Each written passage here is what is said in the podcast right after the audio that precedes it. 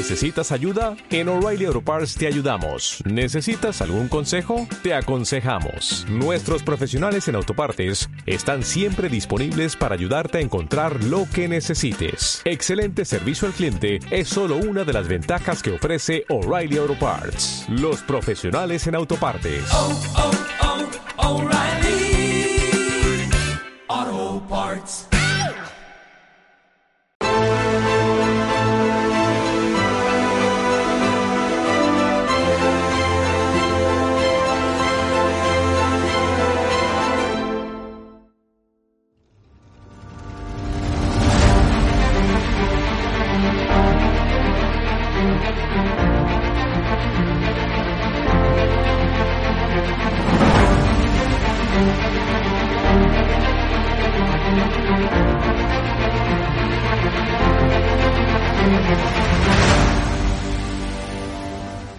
Hay un conocido periodista con un canal en YouTube que eh, los programas sobre Galapagar eran día sí, día también. ¿Te refieres a Negri?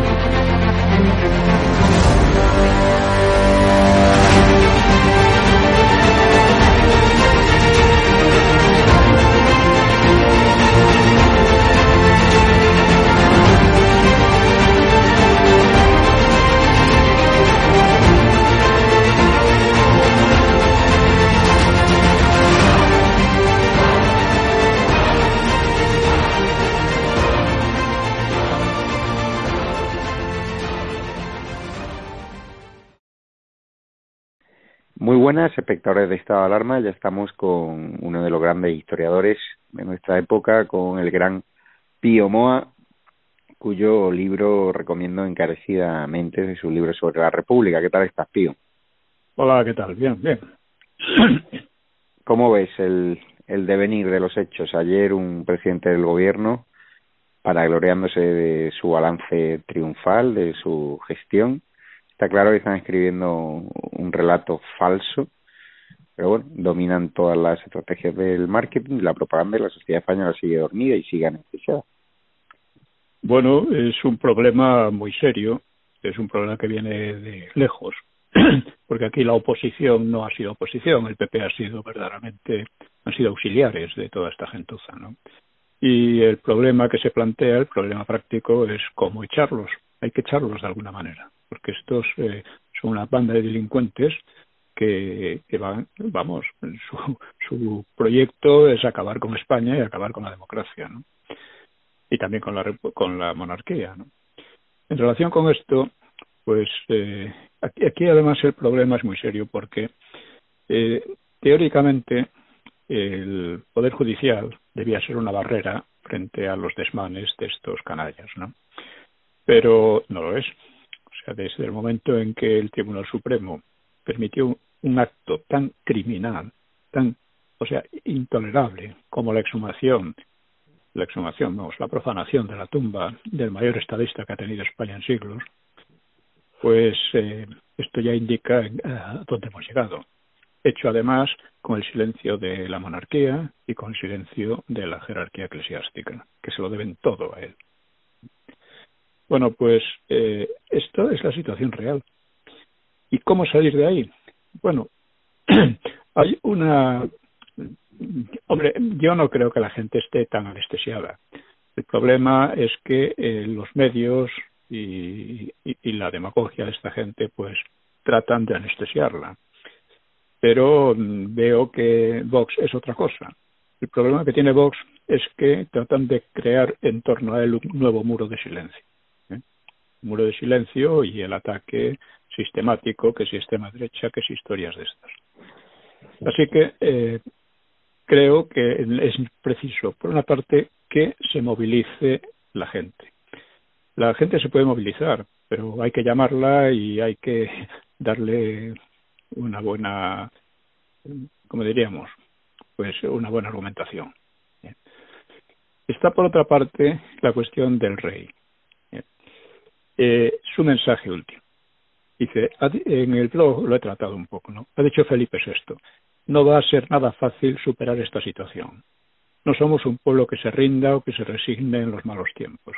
Aparentemente se refiere a la pandemia y sus consecuencias económicas, pero quizá tenga una lectura más amplia, dada la situación de golpe de Estado permanente que vive España desde el gobierno y desde los separatismos. Me gustaría encontrar esa lectura en cuatro puntos del mensaje. Primero, reafirmación frente a la ofensiva antimonárquica y antinacional. Dice, como rey, mi deber y mi convicción y mi compromiso con España. Cabe interpretarlo como un aviso frente a los avances de la mafia del doctor. Segundo, defensa de la Constitución en cuanto declara monarquía parlamentaria el actual régimen.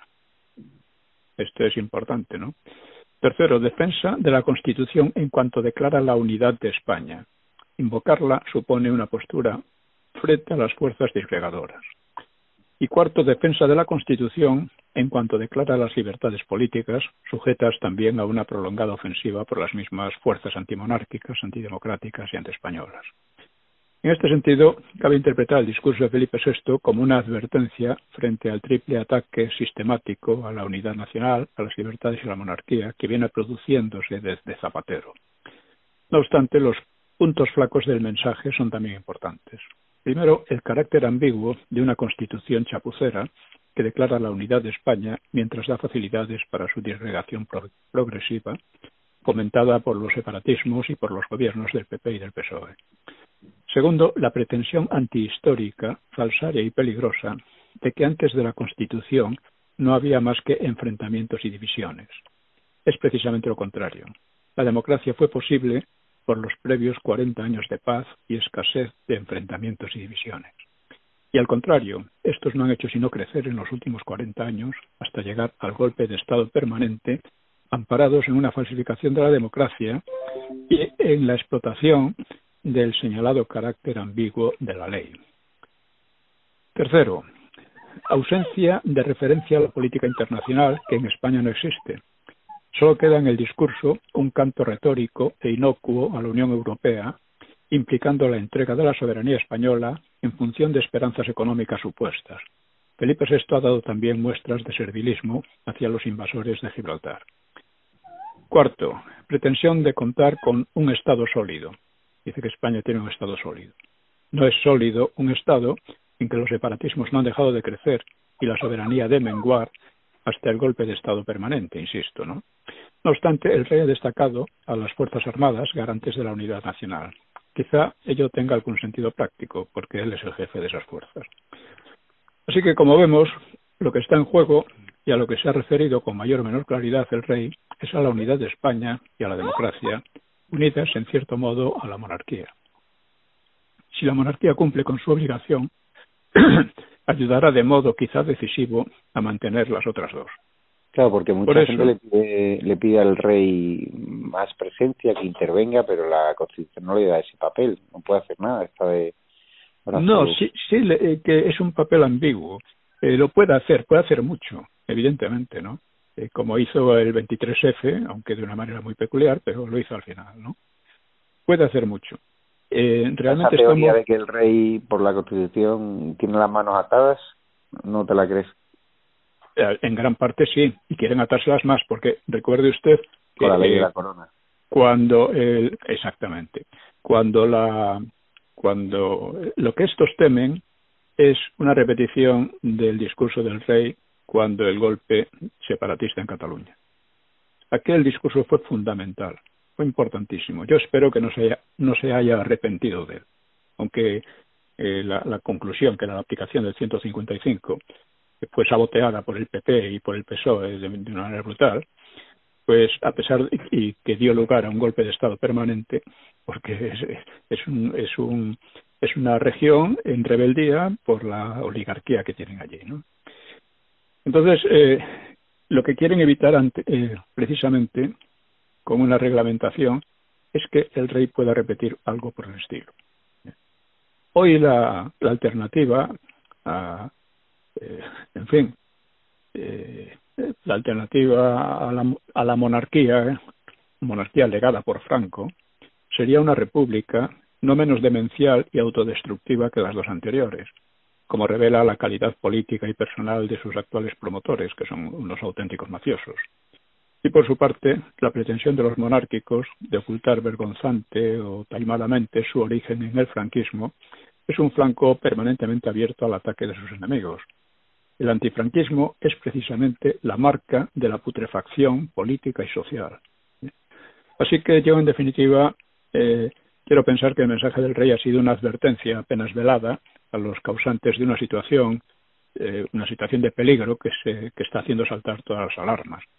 De momento veo en ello un, motivo de esperanza, aunque, eh, insisto, hay que ver esta cuestión, ¿no? porque en el blog he tratado también los dos discursos del rey. O sea, debería ser evidente para todo el mundo que España lleva varios decenios sometida a una doble, tensión destructiva, de los separatismos por abajo y de la disolución nacional en la Unión Europea por arriba. Los castrati cacofónici cacofónico, los castrati cacofónicos le llamo a los del PP, ¿eh? Eh, han tratado, porque ni siquiera cantan bien, han tratado de hacer creer que lo que llaman Europa evitaría la disgregación de España. Pero en la práctica, tanto la tensión separatista como la tensión de disolvente de, pues han ido juntas y además reforzándose, tanto con los gobiernos del PP como con los gobiernos del PSOE. Cuando el separatismo catalán se ha sentido bastante fuerte para asestar el golpe, pues Felipe VI intervino para frenarlo en defensa de la ley y la unidad de España. Y no lo consiguió porque el partido de los castrati, o sea, los el PP, pues lo saboteó, transformándolo en un golpe de Estado permanente como que ahora quiere completar el gobierno delincuente del doctor, ¿no? Sin embargo, la intervención del rey tuvo un gran efecto positivo, pues por primera vez millones de españoles encontraron una voz para defender a su patria, invocar a España y enarbolar la bandera. ¿eh? Por primera vez desde la transición, dejando aparte algunos episodios pasajeros. Bueno, yo quiero insistir en que un problema serio que tiene esta gente es lo que puede hacer el rey, lo que hizo ya eh, cuando el golpe separatista en Cataluña. Y es lo que quieren impedir eh, forzosamente, porque el argumento con que eh, el rey paró paró eh, el golpe paró el golpe separatista relativamente no porque se convirtió luego en lo que se convirtió como ya sabemos pues eh, eso los, el argumento puede ser exactamente el mismo contra el gobierno del doctor y el coletas. O sea son dos están los dos atacando la constitución atacando la unidad de España compinchándose con, con los terroristas, en fin, todo esto eh, es suficiente para negarle la confianza y hacer un llamamiento a la defensa, a los españoles, para la defensa de la Constitución y la unidad de España, que incluye la de la monarquía, claro. Y recuerdo que a, pesar del sabotaje que hizo el PP al, al artículo 155, por primera vez, insisto, los españoles encontraron una voz para defender a su patria, invocar a España y enarbolar su bandera. Porque todos los partidos, empezando por el PP, han estado durante decenios intentando que esto no fuera posible. Y luego ha salido Vox, que parece una resistencia eficaz frente a lo que hay. Claro está que el rey no podría hacer nada, no podría hacer esta declaración si no contase con un apoyo explícito y claro de la gente, movilizaciones en la calle, etcétera. ¿no? Esto es una posibilidad que existe para romper, para cortar el paso a, la gentuza que está hoy día en el poder. ¿eh? La intervención navideña de Felipe VI pues no ha tenido ni mucho menos la contundencia y la claridad de la anterior, cuando el golpe separatista, aunque no obstante se perciben en ella elementos positivos, como ya he dicho, y de advertencia a los que están demoliendo la, legalidad y a la propia España. Esta advertencia, sin embargo, no va a ser atendida por, el gobierno, por la pandilla del PSOE y, demás, y las maniobras delictivas y del gobierno y de los separatistas es seguro que van a cobrar nuevo impulso. Antes o después, bastante antes que después, el rey deberá intervenir para salvar la monarquía. Y esto es algo que interesa a muchos más españoles que los monárquicos, propiamente dichos, que tienen un historial miserable. ¿eh? Los monárquicos en España son indecentes, ¿no? Fueron ellos los que hundieron la monarquía en el año 30, ¿no?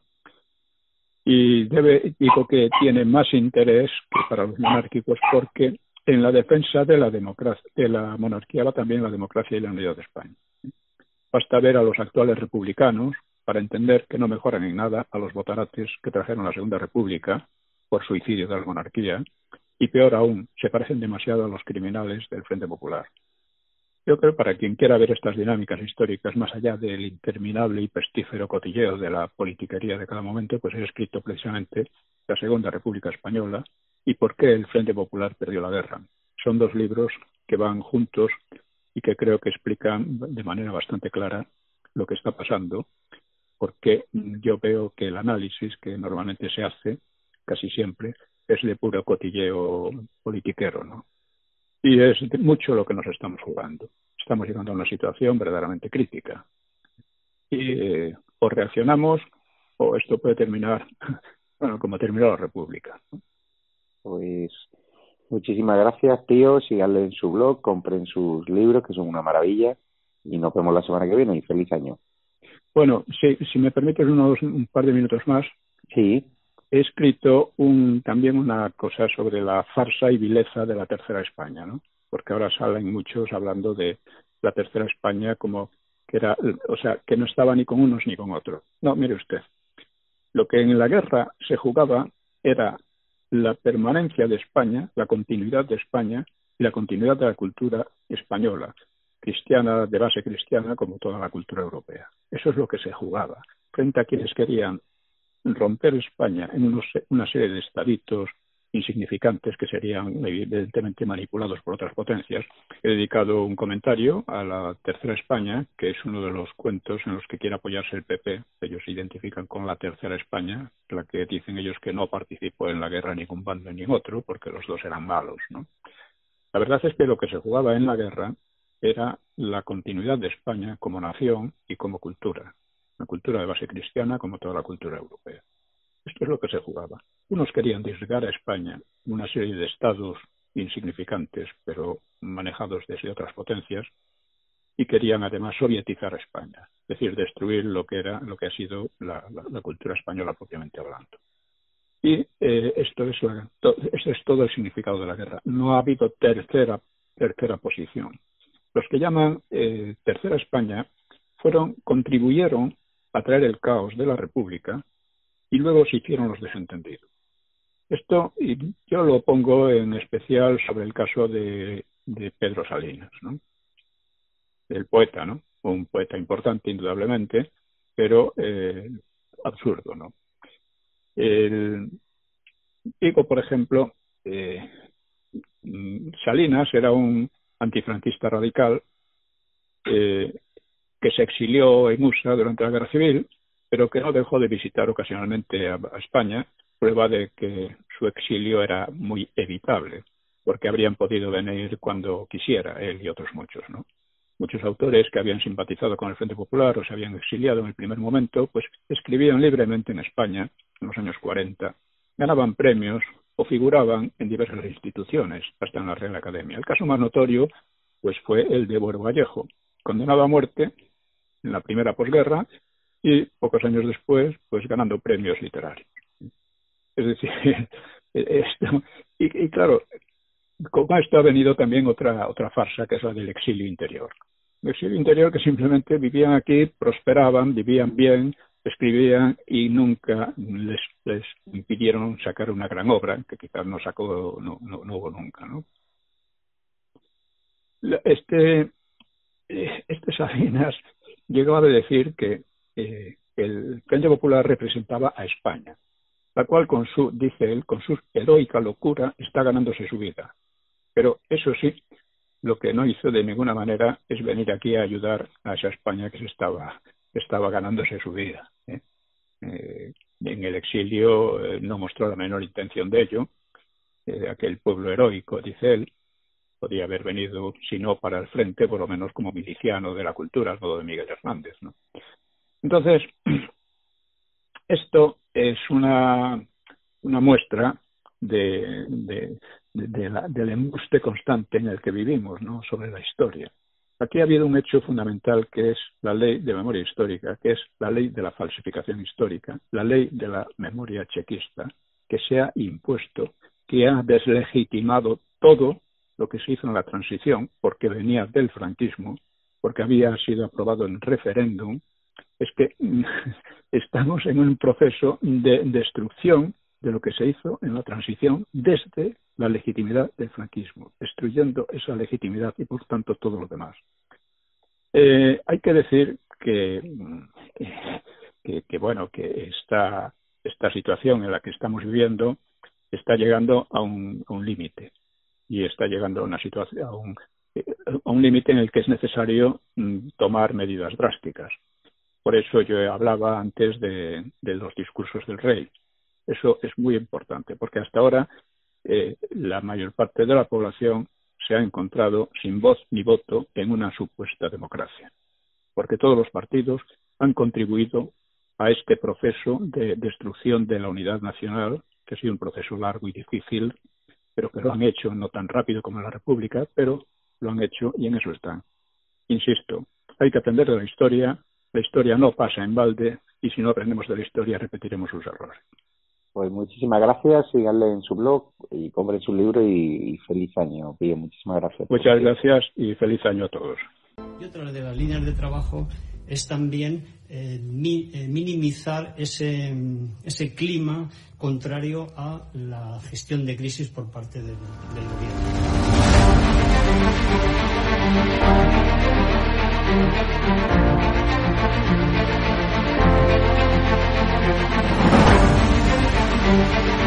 van a garantizar, como digo, de inmediato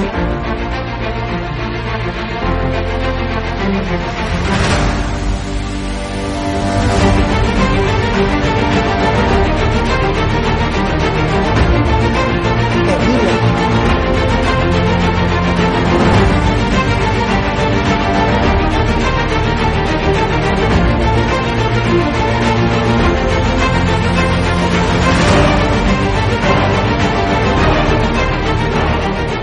No se trata de limitar la libertad de expresión, pero sí se trata de limitar el que se puedan vehicular falsedades a través de los medios de comunicación que hoy son los periódicos, las radios, las televisiones y también las plataformas digitales.